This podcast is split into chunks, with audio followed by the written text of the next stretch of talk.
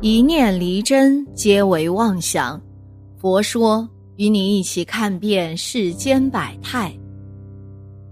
民以食为天，吃饱啊是最大的幸福了。现代人不只是吃饱，还要吃好。为了要使外观看起来漂亮，以至于有些农人呐，开始生产一些加了农药和化学肥料的蔬菜水果给我们。农药和化肥的残留都可能进入我们的肚子里了。现在看很多食品不安全的报道，我想啊，大家一定要养成吃东西前念解毒咒的习惯呢。而且很简单，念三遍，吹口气在食物上就可以了。过去呀，有一年夏天，唐太宗带着太子到玉华宫避暑。当地县令呢，则盛宴招待，可父子俩吃腻了山珍海味，便一人吃了一只烤竹鸡。当晚呢，唐太宗却感到口干舌燥，御医当下开了一副解热药，但服药之后，皇上却突然昏迷不醒。县令大惊啊，忙请来名医孙思邈。孙思邈近前细查了一番。当即说道：“食物中毒。”县令听后吓得哆哆嗦嗦的说：“食物里没有毒，绝对没有啊！”太子也质疑道：“不会吧？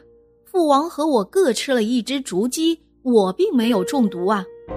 孙思邈说：“竹鸡本身没毒，可是生半夏有毒啊！”御医听后。如五雷轰顶，一下瘫倒在地，结结巴巴地说：“老天爷作证啊！我给皇上服药中确实用了半夏，但是炮制过的是熟半夏呀。”孙思邈没有吭声，立马给唐太宗灌下一碗姜汁，接着呢又扎了几针。片时过后，唐太宗渐渐苏醒了。孙思邈这才转身对众人说：“竹鸡无毒，熟半夏也无毒，但生半夏对人有剧毒，对竹鸡却无碍。竹鸡吃了生半夏，而人又吃了竹鸡，就会中毒。皇上啊，是因此而得病的。太子殿下吃的那只鸡，因未吃半夏，所以无毒。姜汁呢，能解半夏毒。”皇上才能得救。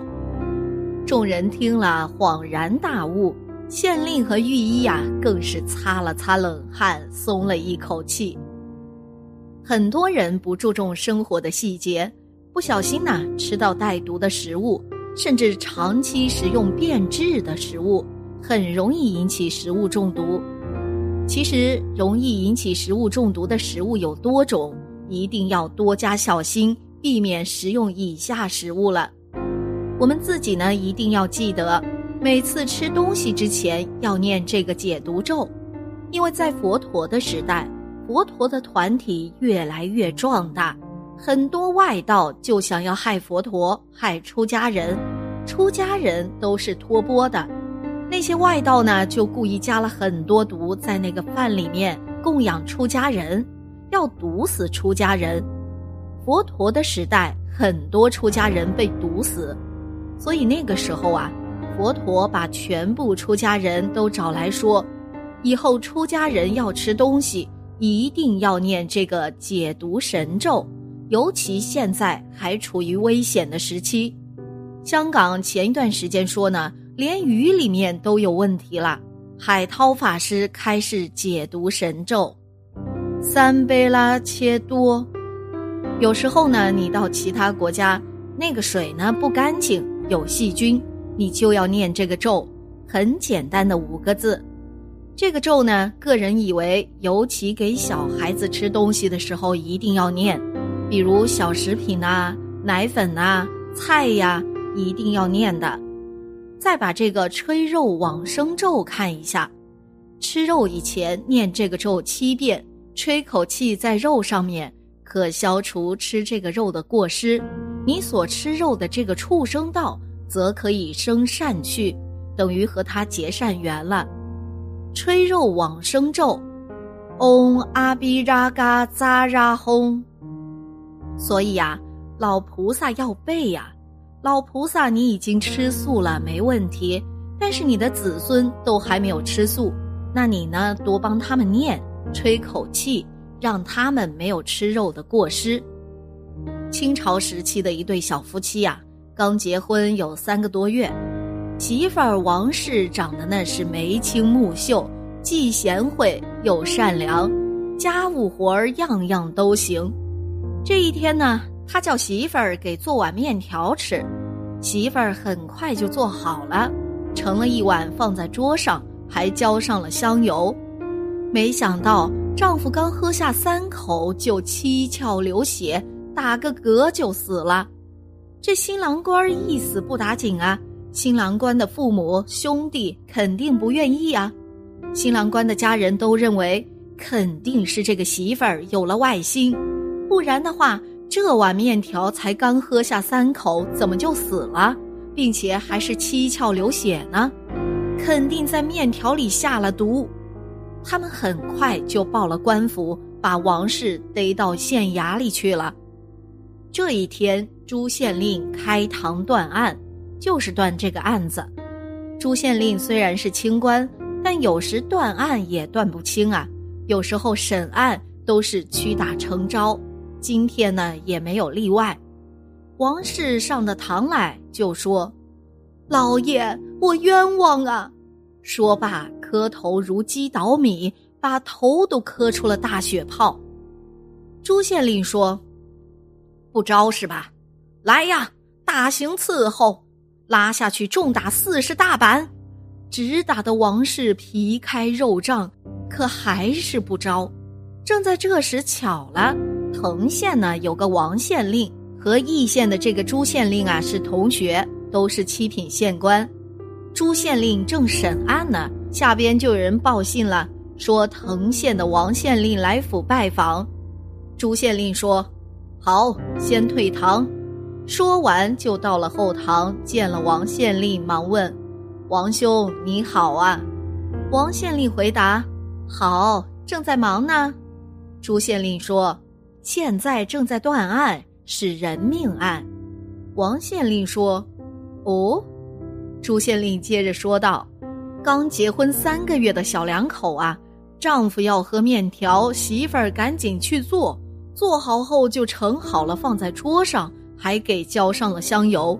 她丈夫刚喝了三口就七窍流血而死，这肯定啊是面条里有毒啊！王兄，你说对不对呀？”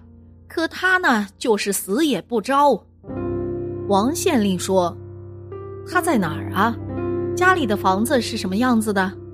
朱县令说：“他家住的呀是破草房。”王县令说道：“你呀，别再用大刑了，这里面备不住有隐情，或许啊，他真的是冤枉的。”横县这个王县令断案啊。比义县朱县令要清醒很多呀，王县令说：“朱兄啊，咱们先到他家看看。”实地调查一番后，王县令问：“他当时吃面条是在哪个地方吃的呀？”朱县令说：“就是在这个屋当门里。”王县令向屋上看了又看，说。这样的话，这个案情啊，基本上就可以解了。朱县令不解其意，问道：“怎么解呀？”王县令说：“你找人继续做一碗面条，把这碗面条呢，原来放在哪儿，再放在哪儿。”朱县令就下令去做，面条做好后，盛了一碗，照样放在了桌子上。这吃饭的桌子当然会放在屋当门里，面条上依旧浇上香油。浇上香油以后，没过一会儿，王县令忙喊：“朱县令，请看。”朱县令问：“看什么呀？”王县令说：“现在这碗面条啊，谁吃谁得死。”朱县令问：“那是什么缘故啊？”王县令说。不相信，你去找一条小黄狗来，把面条倒在盆里，让它小黄狗吃。果然牵了一条小黄狗来，吃了面条以后，咔嚓一下，狗呢就死了。朱县令亲眼见到后，还是不解其中的意思，问王县令：“这到底是怎么回事呢？狗吃了就死了，更何况人呢？”王县令啊，这时说：“找个年轻人搬个梯子，就在饭碗的正上方覆棚处扒拉开。”年轻人爬上梯子，扒拉开一看，乖乖。上面有一条八口的土蛇，还是老八口呢。土蛇闻到香油味，它想吃，但吃不到，就急得流哈喇子。哈喇子呢，恰巧滴到面条碗里，所以呀，谁吃谁得死。案情大白，朱县令啊，就把王氏无罪释放了。所以吃饭前啊，一定要念这个解毒神咒。它能让你百毒不侵，你念的时候不仅是对一切众生的回向，让他们变得更加殊胜，我们自己呢也会增加功德利益，使我们的生活更加的得心应手和如意了，还可以让我们得到诸佛和圣贤的护佑，使我们的人生能够一帆风顺。好了。今天的节目呢就到这里了，希望此次相遇能给大家带来收获。如果您也喜欢本期内容，希望大家能给我点个赞，或者留言、分享、订阅。感谢您的观看，咱们下期节目不见不散。